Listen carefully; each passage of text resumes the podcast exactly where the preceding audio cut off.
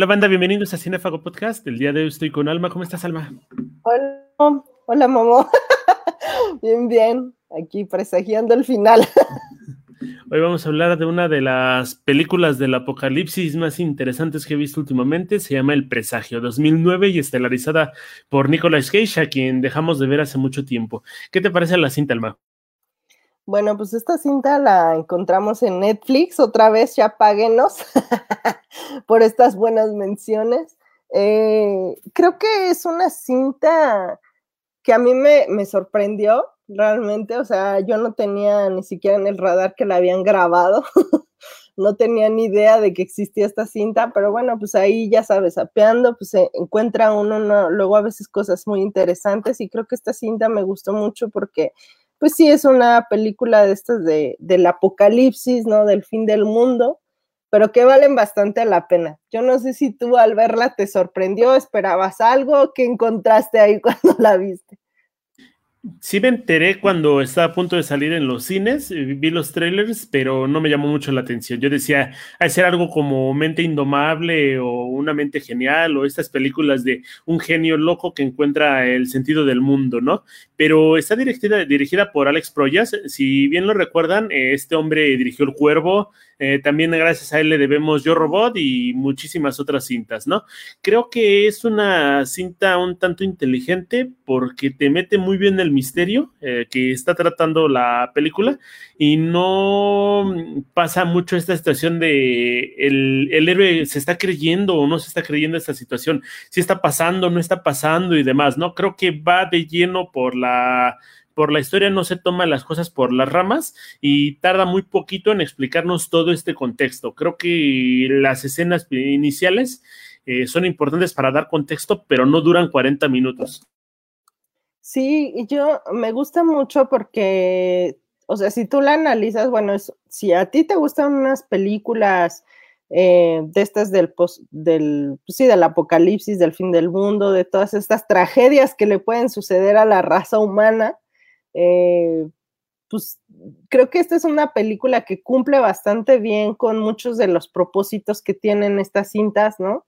Que es un poco ponerte a reflexionar acerca justamente del fin del mundo y qué es lo que puede ocurrir y como muchísimas cosas alrededor, ¿no? O sea, por ejemplo, si, si hay vida en otros, en otros planetas, eh, de qué forma podría salvarte, hay alguna salvación para la raza humana, en fin, como que se cuestiona estas preguntas, se hace estas preguntas y las responde de una forma que yo creo que muchos la podemos comprar, ¿no? O sea, muchos podemos decir, sí, sí podría creer que existe algo así, sin embargo, lo hace de una forma también como muy lógica, digamos, o sea, le encuentro, o sea, creo que al hacer la historia, sí le pensaron como de, a ver, el protagonista no puede ser un güey X de la calle, tiene que ser alguien que sepa un poco de, ¿no?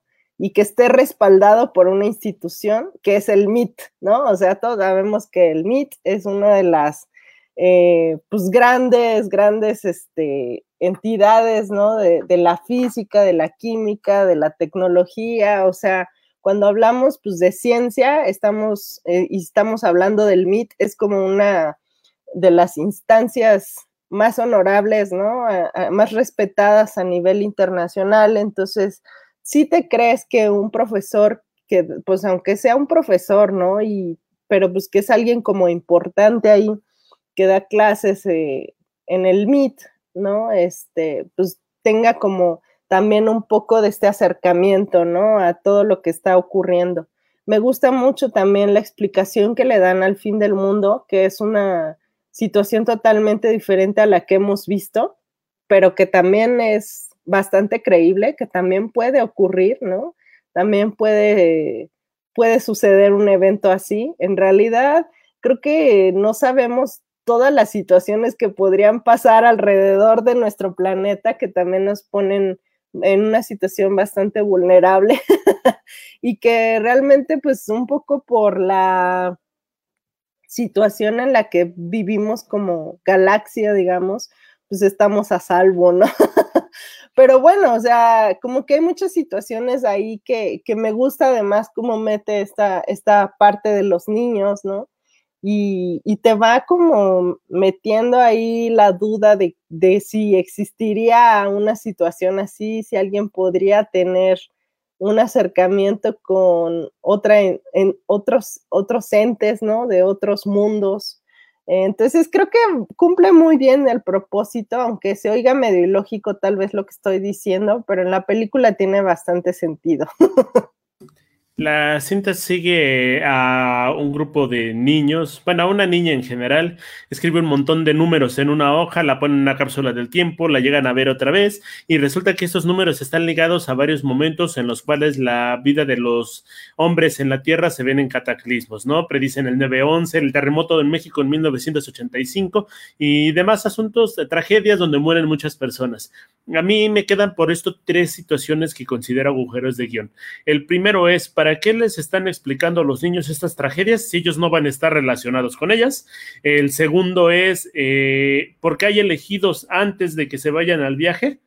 Ajá, si todos se van a ir al viaje, todos los elegidos que pueden escuchar estos, ¿por qué eliges a alguien que se va a morir antes del viaje? Creo que es algo tonto. Y el tercero, ¿dónde quedan los otros niños? ¿No? Al final vemos esta escena tipo Adán y Eva, pero nada, no nos explica nada más, nada más ves como navecitas que están cayendo, pero no sabes si van a estar o no van a estar. Sin embargo, creo que es una película interesante y está chida.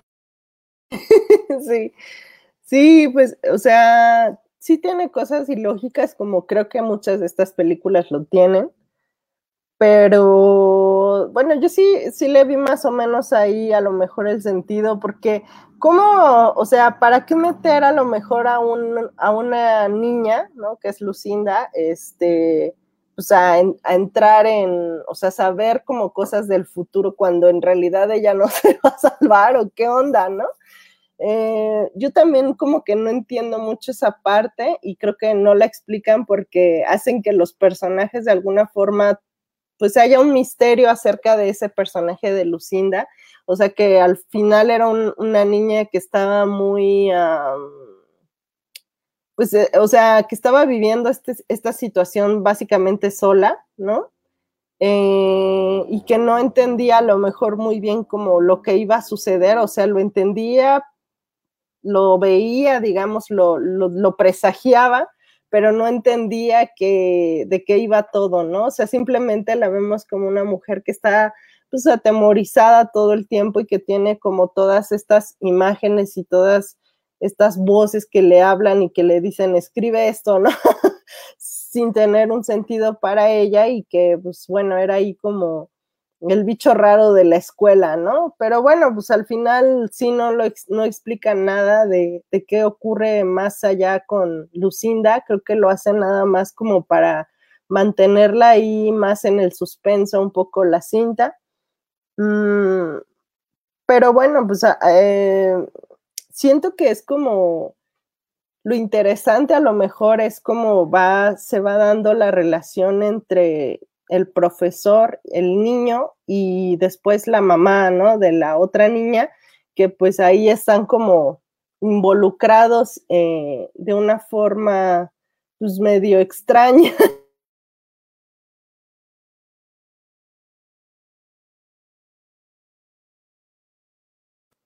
Van teniendo más cosas en común de lo que se, de lo que se esperaba, ¿no? Entonces, eh, la película es una cinta que a mí me, llamó mucho la atención también como por, por esa situación de los números, ¿no? No tiene mucha lógica la forma en que descubre cómo funcionan, pero me gusta, por ejemplo, que mencionan al 85, no sé qué relación, el terremoto del 85 en México, no sé qué relación tiene con la vida de Nicolas Cage en esta película, porque supuestamente todo tiene una relación con él, aunque después vemos que más bien es como con la humanidad, ¿no? Pero yo no sé por qué él dice que tiene todo que ver con él cuando estamos viendo que son sucesos que ocurren, ¿no? En el mundo. Y me gusta como esa situación de se podría prever pues el fin del mundo, se podría saber acerca de eso. Y yo creo que a los que nos gusta preguntarnos sobre esos temas, eh, pues sí es como bien interesante imaginarte que, puede ocurrir algo así, ¿no? De inicio menciona dos conceptos que son bien interesantes, ¿no? El determinismo, decir que las cosas pasan porque tienen que suceder, y también el azar, ¿no? el hecho de que estamos en este mundo, vamos a desaparecer de él por mera casualidad. Creo que es muy ágil la película al mostrarnos este tipo de situaciones. Siento que al final sí se saca de los pelos esto de decir de, ay, nos equivocamos con los números y ya entendimos por qué sí es el sol, ¿no? Pero creo que está muy padre la manera en lo que lo manejan. Eh, si te imaginas una eh, imagen del fin del mundo, yo me imaginaría un asteroide como en Armagedón, me imaginaría el calentamiento global como en el día después del mañana o cosas por el estilo, ¿no? Y aquí nos están dando una explicación inclusive del calentamiento global, ¿no? el sol está teniendo más actividad, no lo pudimos medir y ahorita en dos, tres minutos nos van a chingar, ¿no? Pero creo que la cinta es muy hábil y es entrañable por toda esta situación que va pasando Nicolas Cage, porque, bueno, John Costler, John, Costler, perdón, eh, porque pasa de ser un hombre resentido con la vida de haber perdido a su esposa a convertirse en un padre. Va viviendo este duelo conforme se va enterando de qué es lo que le va pasando al mundo aunque deja un poquito de lado al niño, creo que sí se merecía quedarse en el planeta Tierra, porque el niño de repente se lo deja cualquiera, se lo avienta al aire y que te pase lo que quieras, ¿no? Sí, pues este, de repente yo hasta diría, no se lo van a llevar para experimentos, porque ya ves que dicen que los ovnis experimentan con uno, oye.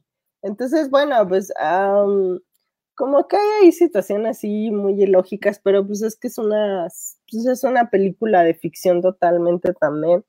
Eh, y Nicolas Cage, eh, creo que hace, o sea, creo que cumple bastante bien con el papel eh, que tiene en esta película, como del papá preocupado, el papá un poco perdido, ¿no? Por todo lo que ha vivido, por haber perdido a su esposa que trata de dar como lo mejor de sí, pero pues al final no está tan, no está tan aterrizado tampoco, ¿no? En, las, en, pues en su papel de papá. Eh, pero bueno, pues es este, yo creo que, o sea, yo defendería y diría que es válido, que es válido todas esas situaciones, pero sí me gusta mucho, por ejemplo, esa parte que, que nos, compartes, ¿no? del determinismo y del azar, porque justamente eso es lo que va hablando o de lo que va hablando la película, que es eh, si, es, si tú consideras que, que, las cosas ya están determinadas, ya tienen como un seguimiento, ¿no? Y que van a pasar a lo mejor de esta forma porque A, B, C, ¿no? Y, y el azar es, pues mira, simplemente pasó porque por ahí andaba el sol, ¿no? Y se le estrelló un asteroide o algo así, o simplemente se empezó a calentar de más y entonces tuvo una explosión que llegó hasta el, hasta el planeta Tierra. Bueno, es que todo eso puede suceder, o sea, aunque lo creamos o no, o sea, hay muchas situaciones realmente en el espacio, incluso pues en nuestro mismo mundo, eh, de las cuales no vamos a tener control. Eh, y pues a lo mejor en una de esas así termina la raza humana, no lo sabemos, o sea, no lo sabemos hasta que nos toque verlo o hasta que le toque a otra generación verlo, esperemos que sea otra generación. Ahí lo siento amigos, pero en algún momento va a pasar, ¿no? Eh, pero bueno, pues o sea, finalmente no somos inmortales, eso sí, hay que saberlo, ¿no? Y, la, la, cosa aquí es que en todas estas películas siempre se, se guarda la esperanza de que va a haber un nuevo comenzar, ¿no? O sea, creo que al final con los dos niños ahí aterrizando en un mundo casi de fantasía, es como ver una Adán y Eva. Y sí, efectivamente no sabemos qué más pasó con los otros niños que pues se van depositando, según sabemos, en cápsulas, pero tampoco sabemos nada acerca de esos seres que están ahí como ayudando y por qué querrían ayudar a la raza humana. O sea, no, no, tampoco se explica eso, ¿no? Pero pues bueno, pues creo que hay cosas que no tienen explicación en esta película y pues a lo mejor no, lo, no nos hace tanta falta eh, cuando más o menos nos enteramos de, de otras cosas, ¿no? Entonces, bueno, pues para mí ver si creo que vale la pena esta película. Siento que explicarlo hubiera arruinado muchas cosas, porque tienes que crearle un argumento y es muy difícil encontrar un argumento a un tipo que abre la boca y le sale una linterna de alta intensidad, pero me gusta, me, gustó y me gustó bastante. ¿eh? Considero que no es la mejor película, ni siquiera de Nicolas Cage. Sí está por encima de Un Ángel Enamorado, que por cierto es la favorita del expresidente Enrique Peña Nieto, para que se burlen de él cuando puedan.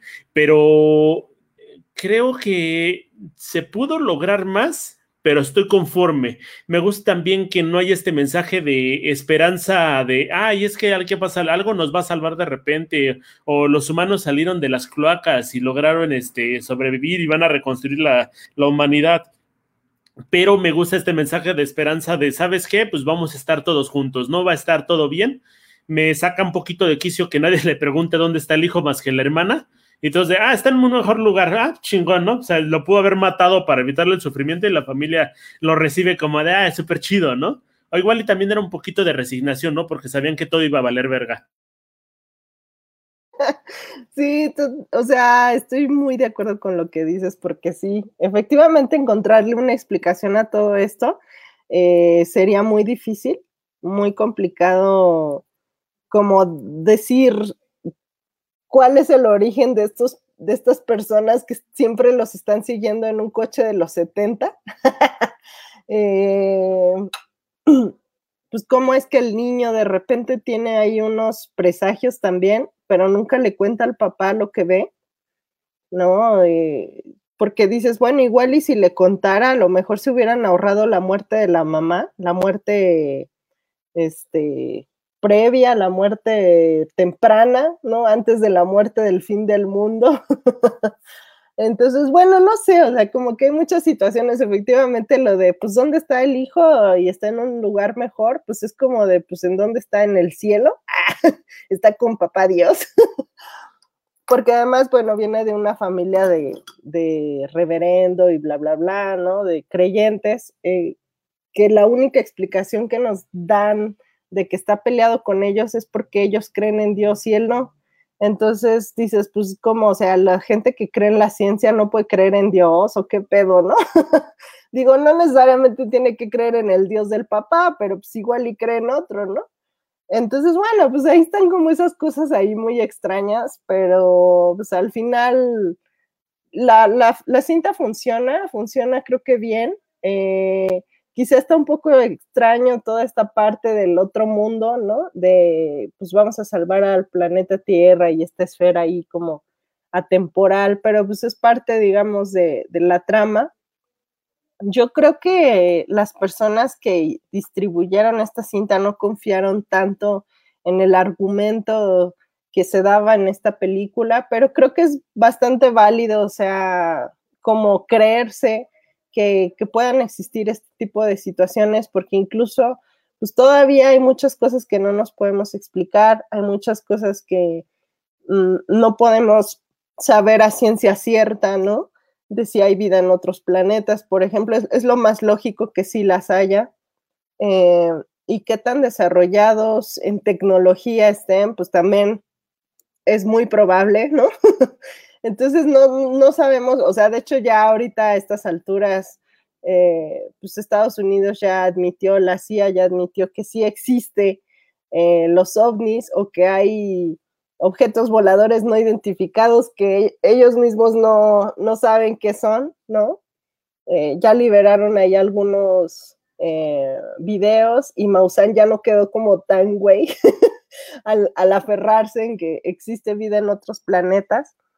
Eh, pero bueno, pues o sea, la verdad es que quién sabe si nos toque ver que, pues de qué se trata esta vida, ¿no? O, cómo, cómo funciona, o qué tan desarrollados están, eh, o a qué vienen, si vienen en son de paz o vienen en son de guerra, como en el Día de la Independencia con Will Smith. Eh, pero bueno, pues al final simplemente, o sea, nos quedan muchas preguntas acerca de estos temas y estas películas pues como que tratan de darle un significado a lo mejor a todos esos miedos y todas esas dudas que tenemos y a veces eh, aciertan, muchas veces no aciertan, pero al final es entretenido y creo que lo interesante también es ver que, pues aquí te dicen, ¿sabes qué, güey? O sea, pues igual si ya llegó el momento de partir, acéptalo con resignación, ¿no? Me recordaba mucho, por ejemplo, a Melancolía de Lars von Trier, que era como estos personajes también de las protagonistas, una de que ya lo aceptó y ya aceptó el fin del mundo, y la otra todavía está en el proceso de no mames, nos vamos a morir. Me gusta la cinta, lo único que le quitaría sería Rose Byrne, que es el papel de Diana, la otra mamá. Se ve guapísima, le creo mucho que sea una mamá preocupada, pero considero que su personaje no aporta nada. Estos misterios se pueden haber descubierto de otra manera. Inclusive esta chica Abby, que está interpretada también, interpreta a Lucinda, que también es Lara Robinson, la chica, eh, pudo haber sido amiguita del hijo y en algún día, ah, me toca llevarlos a la escuela y está diciendo cosas raras, ¿no? Y un día, en lugar de llevársela a su casa, se la lleva con él, ¿no? Igual y también es huérfana y resulta ser abuela, nieta o lo que sea de la, de, Lucinda, ¿no? Pero creo que la película aporta porque te hace pensar en otras posibilidades, posibilidades, perdón, permite el diálogo, eh, está interesante, creo que maneja un mensaje de esperanza también, y también de resignación y nos hace cuestionarse mucho, cuestionarnos mucho en qué punto de la vida estamos y en cuál punto podríamos estar después, ¿no? Eh, totalmente recomendable. No creo que vaya a ser la mejor cinta que vayan a ver ni siquiera en el día, pero véanla. Sí, yo creo que vale la pena. Yo creo que, o sea, a mí me mantuvo bastante entretenida esta cinta y me sorprendió gratamente porque no esperaba nada de ella, la verdad. O sea, era como de, pues a ver, a ver, sorpréndeme Netflix, ¿no? ¿Qué traes? y creo que vale la pena, o sea, creo que está divertida, creo que está entretenida, eh, bueno, no divertida, entretenida, creo que tiene cosas eh, muy interesantes y, y, la verdad es que es de las pocas ya donde vemos a Nicolas Cage haciendo algo interesante porque de repente como que lo perdimos, ¿no? Eh, y bueno, pues al final si tienen Netflix, pues es una, es una opción que pueden ver en un día que no tengan como mucho que hacer y que tengan ganas de distraerse, pues yo sí se las recomiendo. Y pues nada, banda, con eso terminamos el episodio y la única recomendación es que si a uno de sus hijos se los va a llevar un alien, al menos pregúntele a dónde va a ir, ¿no? Creo que estaría en mucho peligro.